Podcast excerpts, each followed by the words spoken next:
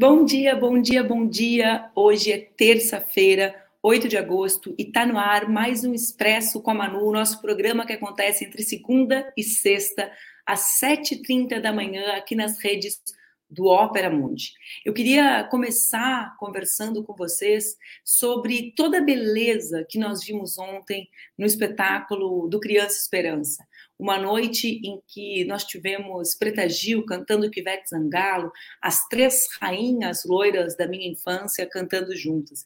Mas para mim parece absolutamente contraditório que ao mesmo tempo em que nós vivíamos um grande espetáculo que demonstra toda a capacidade de produção cultural, não só da Rede Globo, mas o acúmulo da produção cultural do nosso país, que naquele mesmo momento que esse grande espetáculo era apresentado para milhares e milhares de famílias do nosso país, naquele mesmo momento, famílias tentavam se manifestar revoltadas com a execução do adolescente Tiago na Cidade de Deus e que a polícia simplesmente ironizasse uh, e, e, e, levasse ainda mais violência para aquela comunidade.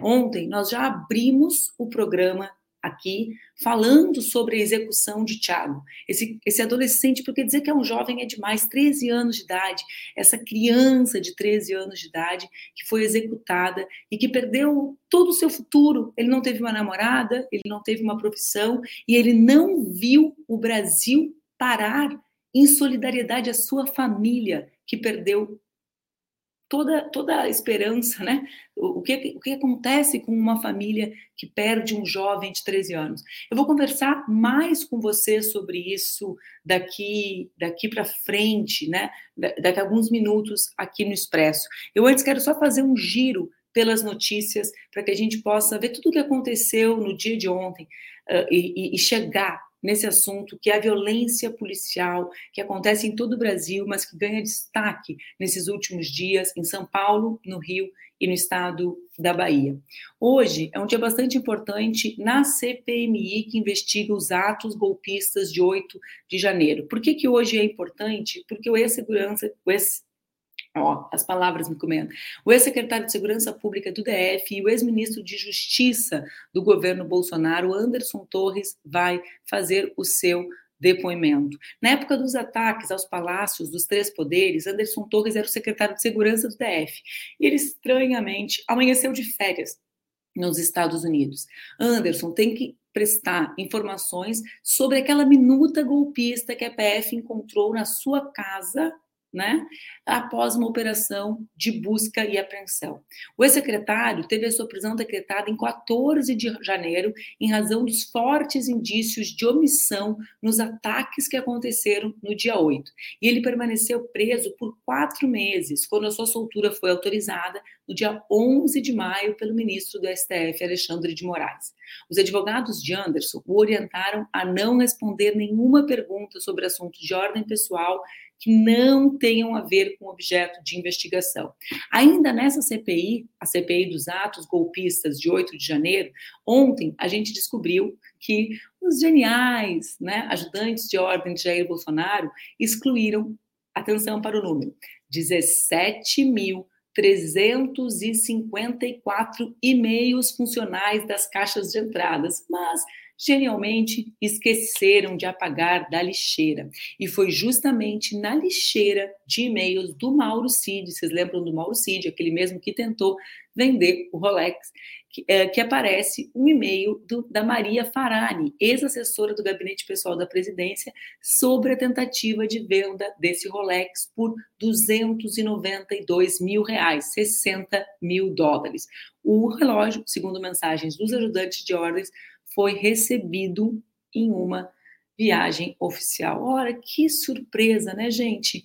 Mais um escândalo de corrupção envolvendo Jair Bolsonaro. Eu estou vendo que vocês, vários de vocês acharam que o programa a gente atrasou cinco minutos hoje, gente, porque pela primeira vez eu vou apresentar o Expresso completamente sozinha. Minha querida amiga Aura Carolina está lá cuidando do filho dela. Vocês sabem que esse programa tem várias mulheres que são mães que participam. E é óbvio, né? Como uma mulher que também é mãe, que também enfrenta os perrengues da maternidade, a Áurea foi liberada solidariamente por mim, só que aí a gente teve que reorganizar tudo aqui para poder dar conta do recado sem ela, porque a Áurea, a Maíra, o Maurício, a Amora me ajudam a segurar o rojão, né, gente? Porque ficar sozinha com vocês é uma responsa e tanto. Um olhinho para o café aqui, porque hoje não tem ninguém para falar comigo, eu preciso pedir licença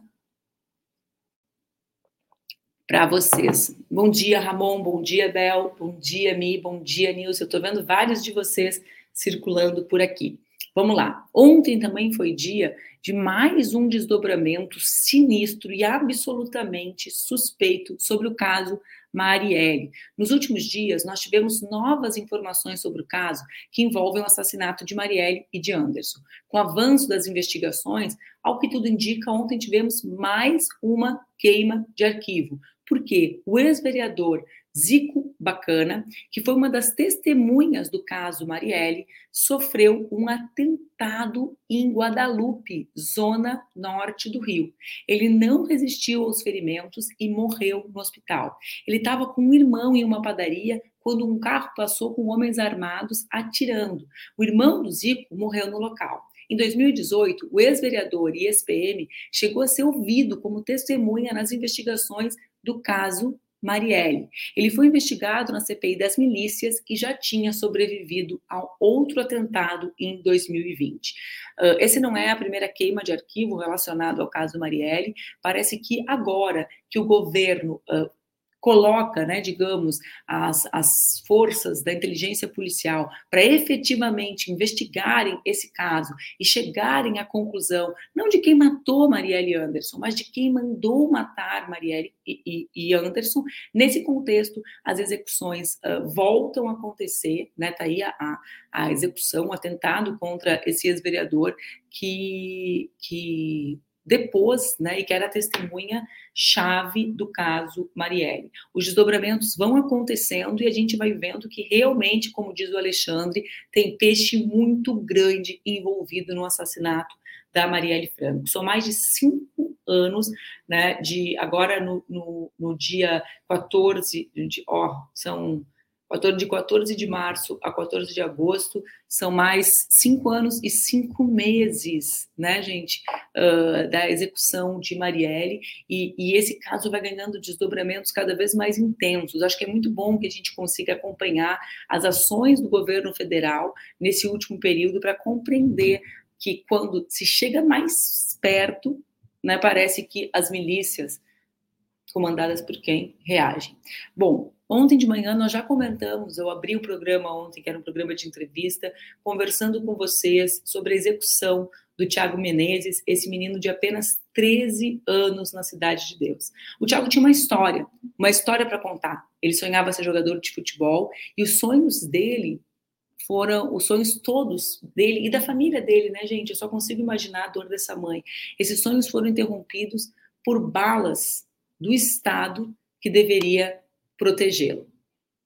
É, é, realmente uh, dramático o fato de que a família tenha que lutar para defender a honra do Tiago. Ou seja, essa mãe, ela tem dois lutos ao mesmo tempo. Ela perde o seu filho de 13 anos e ao invés dela viver o luto dessa perda violenta, dramática, tristíssima, ato contínuo, ela precisa defender a honra do seu filho. Ela precisa dizer que esse filho tinha uma história e que essa história era um sonho de jogar futebol e, e, e enfrentar a versão construída pela polícia que simula a troca de tiros. Bom, só isso já era dramático o suficiente. Mas acontece mais. A comunidade decide se manifestar contra o assassinato de Tiago. O que, que acontece? Quando isso acontece, a, a polícia reprime ainda mais. Nós temos algumas imagens que foram captadas uh, ontem, lá de dentro da cidade de Deus, né? Uh, e essas imagens, gente, eu vou pedir para que vocês uh, vejam, né? Elas são trágicas, elas são a, a barbárie promovida pelo Estado, né? Nesse caso, pelo Estado do Rio de Janeiro, mas que não está sozinho, como a gente já vai conversar. Vejam, eu não sei se a gente consegue colocar o áudio desse vídeo, Nath. Sem pé, meu. Aí, sem pedra, nego. Ô, sem pedra, gente. Sem pedra. Sem pedra, gente. Sem pedra.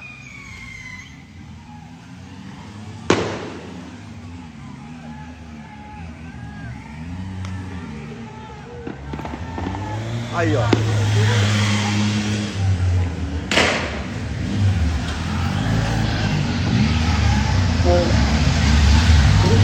Aí como estamos, ó.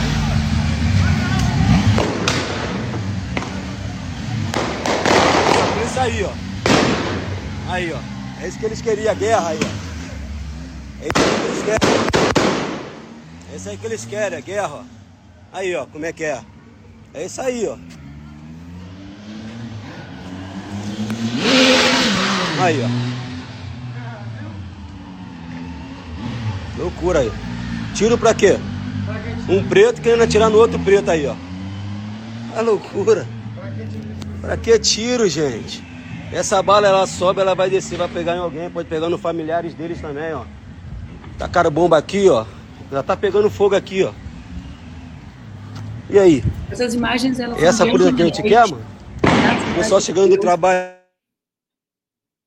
e, e ela chamou atenção porque era o momento em que as famílias, a comunidade, tentava protestar contra a execução de Tiago. E a resposta não foi um Brasil que para para que Tiago, para que a vida de Tiago, né, seja contada, para que essa história seja contada, mas ao contrário, é um país que responde com mais violência às, às execuções uh, como as dessa criança.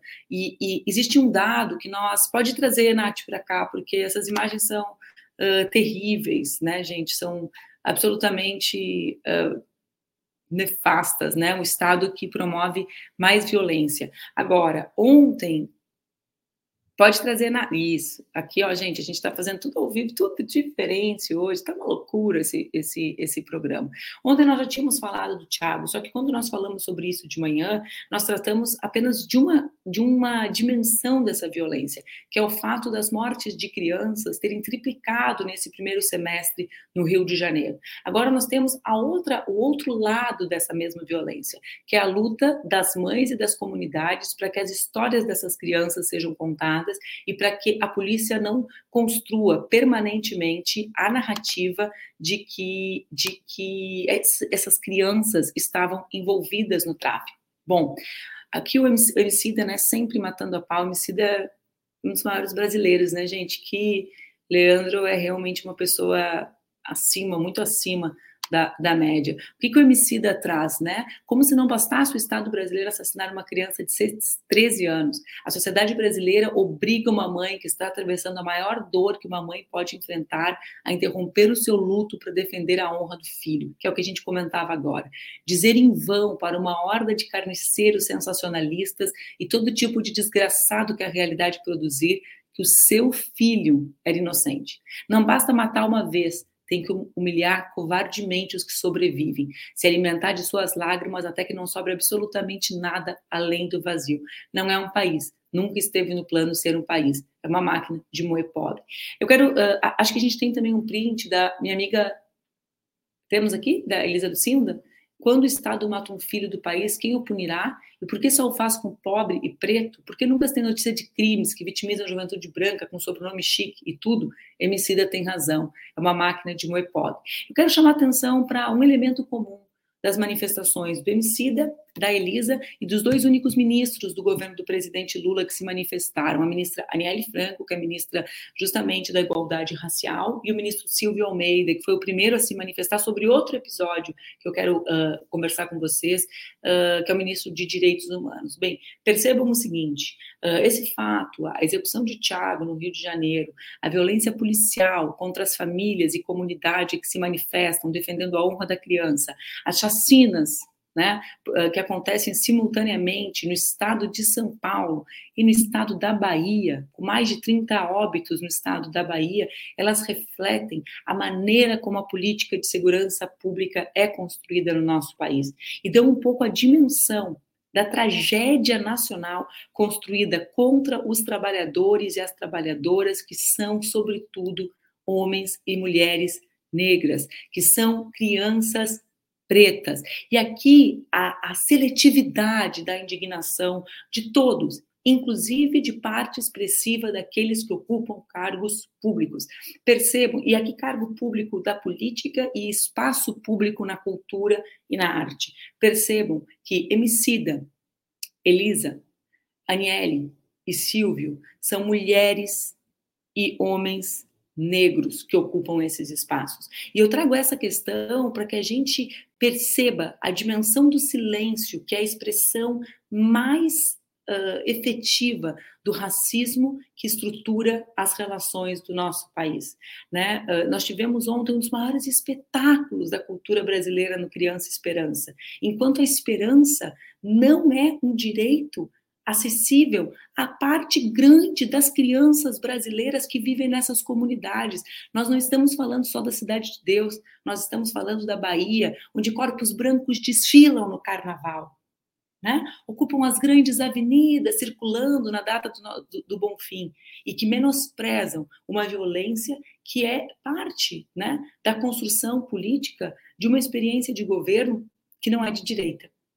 Então, percebam que existem similaridades né? E que, na minha interpretação, essas similaridades não são casuais. Elas têm relação com baixíssimo grau de compromisso, de enfrentamento à violência nas relações do Estado brasileiro com o povo brasileiro e na maneira, as razões pelas quais o baixo compromisso é tão evidente. E isso é relacionado a quais são os corpos atingidos. Eu quero trazer aqui, se a gente conseguir, a manifestação da ministra Aniele Franco. Primeiro, ó, a gente tem uma manifestação da Aniele, né, que são vários, uh, uma sequência de tweets, eu não sei se nós temos todos, se nós não tivermos todos, eu consigo aqui e, e, e faço a leitura dos, do restante para vocês, porque acho que é bastante expressivo que a gente consiga. Ó, aqui, não tinha aquele quem sabe faz ao vivo, acho que era o Faustão que dizia isso, né? Ó, a Anne, a Aniele, onde é que eu botei esse link aqui, galera? Mas eu acho ele aqui, fiquem tranquilos. Conseguiu. Olha, gente, vocês estão aqui, vocês são muito melhores que eu. As recentes chacinas no estado do Rio de Janeiro, São Paulo e Bahia evidenciam primeiro a Aniele, né? Tem aquele primeiro Twitter que eu não li para vocês, mas que é a manifestação de solidariedade dela com relação à execução do Tiago. Aí a Anne, a Aniele, ministra Aniele Franco, diz em seguida: as recentes chacinas nos estados do Rio, São Paulo e Bahia evidenciam mais uma vez que o genocídio do povo negro existe e precisa ser combatido com prioridade enquanto política pública do governo federal. Esse é o papel do Ministério da Igualdade Racial em conjunto com outros ministérios. Diante disso, o Ministério está tomando algumas providências. Oficial, o governo, o MP, a Polícia do Rio, sobre o caso na Cidade de Deus. A gente tem os, os demais, Nath? Vai carregando, gente.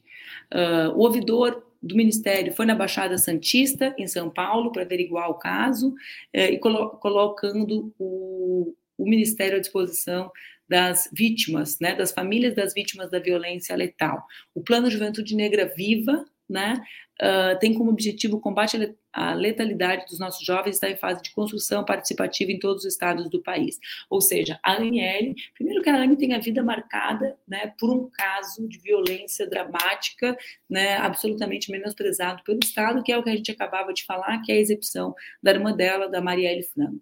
Mas ela traz para o centro do seu ministério um dos grandes problemas do país. Assim como trouxe o ministro Silvio Almeida, quando afirma que vai que pede para a ouvidoria do Ministério dos Direitos Humanos. Eu não sei se a gente tem esse print dessa matéria aí. Nath, acho que temos também. Quando o ministro Silvio traz para o centro da ação do Ministério dos Direitos Humanos os problemas reais que o povo trabalhador vive nas suas comunidades. Né? Então, eu, eu, eu quero registrar o trabalho. Fica tranquila, meninas, a gente não tem o, o do Silvio, tá tudo certo, né? Fica assim de viva voz. Uh, quero registrar que Silvio Almeida e Aniele Franco têm a coragem de trazer para o centro da ação dos seus ministérios um problema real enfrentado pelos trabalhadores e pelas trabalhadoras do Brasil que vivem a violência provocada pelo Estado. E que a agenda de segurança pública né, precisa ser uma agenda que entre centralmente na pauta do governo e dos governos da nossa militância, com, não só com o aspecto de denúncia, como nós fazemos insistentemente, mas com a construção de soluções que façam com que o nosso povo não viva. O povo da Cidade de Deus é um povo trabalhador, né? A gente viveu durante o período eleitoral uh, e vive ainda um conjunto de desinformação que circula na internet, produzida pela extrema direita e pela direita extrema, que tenta vincular homens e mulheres trabalhadores dessas comunidades com o crime organizado. Ora, todos nós sabemos, né, que os grandes traficantes não vivem nessas comunidades, né? Todos nós sabemos uh, disso. Agora, nós, e nós sabemos também que essas áreas são áreas em que homens e mulheres trabalham, que crianças perdem aula em função da violência, em que pessoas não acessam as unidades de saúde em função da violência. Tapar os olhos para esse problema não resolve a situação. O governo federal e os governos estaduais precisam de uma mesa de diálogo urgente. Não dá mais para a gente ter São Paulo e Bahia com políticas de segurança que se aproximam. Ora, não, não, existe todo esse debate. Eu canso de ouvir, né? Ai, não, não tratemos da questão racial, tratemos das questões centrais da vida dos trabalhadores. Ora, que questão é central na vida dos trabalhadores se não conseguir entrar e sair da sua casa em paz, se não conseguir criar os seus filhos, os meninos como Tiago, para não serem executados, pela polícia. Quem não se lembra do, dos outros casos do estado do Rio de Janeiro, que, que, né, em que todas nós uh, vimos, por exemplo, lá atrás, vocês lembram em 2018, Marcos Vinícius ser executado com a camisa da escola na maré, ou seja, são fatos que se repetem, que se avolumam e que nós precisamos enfrentar. Eu acho que já está passada, já passa da hora, e essa circunstância trágica que envolve três dos maiores estados da federação, São Paulo, Rio e Bahia, tem que fazer com que a gente coloque as mãos uh, na cabeça, na consciência e pense uh, quais as razões mais profundas que fazem com que essa pauta continue invisível no espaço público brasileiro, né? no espaço da política, no espaço das artes. Eu fico muito chocada que, que a gente não tenha tido nenhuma grande manifestação sobre isso ontem, mesmo diante de tanta, de tanta barbárie. Quem, quem nós nos tornamos quando, quando naturalizamos a execução de uma criança como, Tiago? Quem nós nos tornamos quando naturalizamos políticas de segurança que se assemelham em estados com governadores tão diferentes? É hora da gente colocar né, no centro da agenda de construção de uma vida melhor, de um Brasil desenvolvido, os temas que enfrentem a, a, a violência né, que o Estado brasileiro produz apenas com determinados corpos. Todos nós sabemos disso né? E fazemos de conta quando silenciamos que não sabemos, que não percebemos, e assim perpetuamos o pacto uh, dos brancos e brancas que vivem sabendo que os seus filhos estão seguros, que não são alvos dessa mesma violência que faz com que mães, como eu, enterrem crianças, que a única diferença que tem da minha filha é o bairro que vivem e a cor da pele. Eu acho que isso é o suficiente para que a gente pense na tragédia uh, das ações de segurança do nosso, do nosso país e, e acho, gente, que as manifestações da Aniele, do Silvio Almeida e do Emicida e da Elisa têm que servir para a gente colocar a mão na cabeça e pensar por que será que só eles, ou que centralmente eles, por que será que durante um dia inteiro, vejam, a gente falou no Expresso sobre a execução do Tiago ontem, às sete e meia da manhã. São mais de 24 horas e existem silêncios que são ensurdecedores. Essa é a grande, essa é a grande realidade. Antes do Expresso terminar, num, num dia que acho que deveria ser de profunda tristeza para todos nós, eu quero falar com vocês rapidamente, né, sobre o que foi, o que está sendo uh, a cúpula da Amazônia, que começa hoje em Belém. Primeiro que Belém é uma das minhas cidades favoritas do Brasil, né, gente? Eu sempre digo para as pessoas que querem conhecer a floresta amazônica, o povo, a comida, né, que conheçam Belém do Pará. É uma cidade espetacular. Durante o evento, vai ser, primeiro que já começou nesse final de semana, um grande evento popular, com uma participação de homens e mulheres quase o dobro do tamanho da que era esperada. Né? Esse evento vai ser apresentado, nesse evento, me desculpem, vai ser apresentado um documento assinado por Brasil, Bolívia, Colômbia, Equador, Guiana, Peru, inclusive a ditadora do Peru circula por aqui, Suriname e Venezuela, condenando barreiras comerciais impostas por países ricos sob justificativas ambientais, além de cobrar mais recursos para o desenvolvimento sustentável da região amazônica e a proteção da biodiversidade. Acho que vocês também viram que julho foi o mês mais quente registrado da história e, e tudo aquilo que, que era debatido e que parecia, uh, digamos assim, uh, assuntos irrelevantes, né? Muitas vezes a gente ouvia, né, gente, que o debate sobre o tema da sustentabilidade era falso, era desnecessário. Não sei se vocês sabem que existe um debate grande em diversos setores sobre o tema da, uh, da do, aquecimento global, etc. Mas está aí o resultado de quem distribuía fake news sobre isso, né? Julho é o mês mais quente já registrado e o mundo vive um momento crítico, né?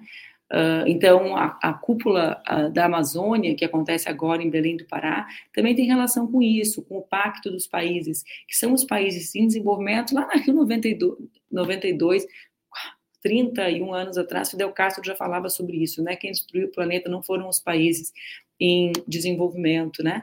Quem destruiu o planeta foram os países desenvolvidos. E, e ter essa reunião no, na região amazônica, em Belém do Pará, é, digamos, a volta do protagonismo brasileiro nos temas que são centrais para o desenvolvimento do nosso país, para os caminhos que o nosso país quer trilhar e, sobretudo, né, para a, a, retomada do protagonismo do Brasil globalmente sobre determinados temas, como é o tema do desenvolvimento ambiental.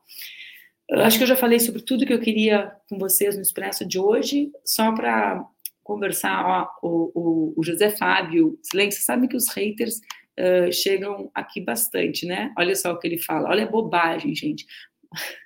Primeiro, aquela imagem das linguiças já diz bastante, mas vamos lá. É só o STF não pôr em liberdade a, ma a, maconha uh, que resolve o problema. Olha só, gente, a, essa situação de violência, pode tirar as linguiças do José do ar, uh, Nath. Essa situação que nós vivemos é fruto da guerra às drogas, né? Não mudou absolutamente uh, nada na política de drogas e essa situação de chacina, de violência, de execução do Tiago é consequência ou o argumento utilizado para essas ações de alta letalidade uh, de pessoas civis é justamente uh, a guerra às drogas que, que uh, o mundo, o planeta já, já, já percebeu o absolutamente o absoluto equívoco da dimensão dessas guerras. Eu estava esquecendo, gente, antes de terminar, uh, eu ia colocar isso no início do programa, mas esse fato da execução do Tiago, da violência na comunidade de Deus, fez com que eu ficasse absolutamente uh, baratinada, né? Não, não o fato que não é novo, mas o silêncio que sempre acontece com relação a esses fatos. Uh, que é uh, a passagem ontem da Araci. Acho que a gente tem. Uh, e a maneira como a imprensa trabalha a, morte de grandes artistas brasileiras e de grandes mulheres brasileiras. Acho que tem, tem circulado na internet um trio de manifestações manifestações sobre isso. A primeira é essa o obituário da Folha, né, que quando faz a passagem, quando se encanta, como dizem alguns, Araciba Labanhan, uh, o currículo dela traz na frente de tudo, uma mulher com a trajetória que fez milhares de casas brasileiras rirem, né? Mesmo diante das adversidades, olha aqui o que é o currículo que eles levantam, ela fez aborto, não quis se casar, nem ter filho para cuidar da carreira. Ou seja, que mulher é essa? Tá vendo, Josi? Essa é a forma. Mas não foi a primeira vez. Quando a Rita Lee fez a sua passagem, a Glória Maria, a sua, foi exatamente a mesma. Parece que a Folha está se especializando em obituários que tentam destruir a imagem das grandes mulheres do Brasil. Vocês viram ali a Rita Lee? E a Glória Maria, quando fez. Ó, a Rita traz, traz esse aspecto. Rebelde desde a infância, se deixou guiar por drogas e discos voadores. Ela não foi a rainha do rock brasileiro. Né? Nem na morte se celebra a existência de uma mulher da dimensão de Araci, de Rita e de Glória Maria, que quando morreu, a grande questão era, afinal de contas, com que idade Glória Maria morreu? Né? Não é o fato de ter sido a principal jornalista negra da história da televisão brasileira, de ter inspirado, né? Ter inspirado dezenas, centenas de meninas negras a serem jornalistas porque viam nela a existência, a possibilidade de uma existência na televisão. Então,